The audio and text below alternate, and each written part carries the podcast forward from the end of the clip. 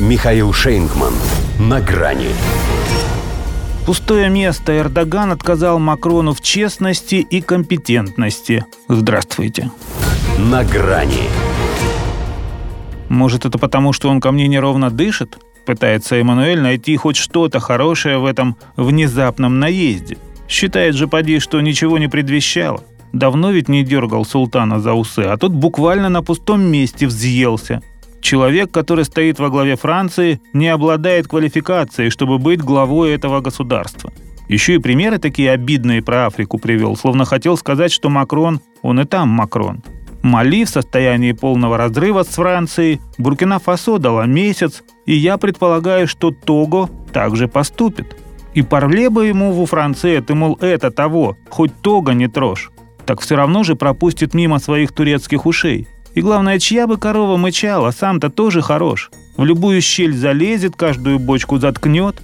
А тут решил сказать все, что он думает о коллеге из Елисейского дворца. Ну или почти все. Я ему говорил много разных выражений, пусть это останется при мне, но Франция постоянно теряет престиж. Она также теряет престиж в международном сообществе. Завершил Реджеп Таип Эрдоган свою развернутую тираду о некомпетентности Макрона, который утратил даже репутацию в парламенте. Он остался только на посту президента. Правитель Турции, впрочем, всегда полагал, что не по сеньке шапка. Надевал ли тот наполеоновскую двууголку или рядился в фуражку Деголя – для сурового Реджепа поверхностный Эммануэль все равно оставался метр с кепкой.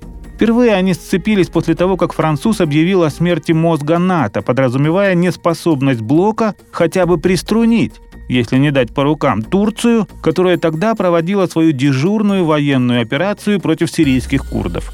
Сам дурак последовало из Анкары. Летом 2020-го расхождения по Ливии едва не довели их до прямого боевого столкновения в Средиземном море. Турецкие корабли взяли французский фрегат на прицел. Обошлось.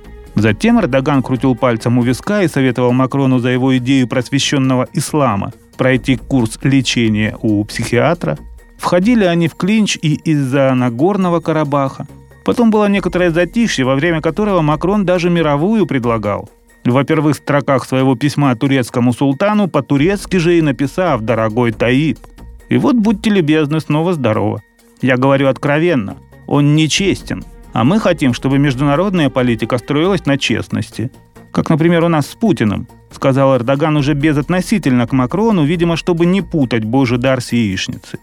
Учитывая, что в мае у него президентские выборы, а ставку он делает на внешние дела, ибо сильному мировому лидеру могут простить некоторые внутренние неурядицы, даже если это беспрецедентная девальвация лиры, вряд ли это его последнее откровение – и для Макрона тоже, если попробует поспорить. Но если тот действительно думает, что все это возникло на пустом месте, то прав. Эрдоган его иначе и не воспринимает. До свидания. На грани с Михаилом Шейнгманом.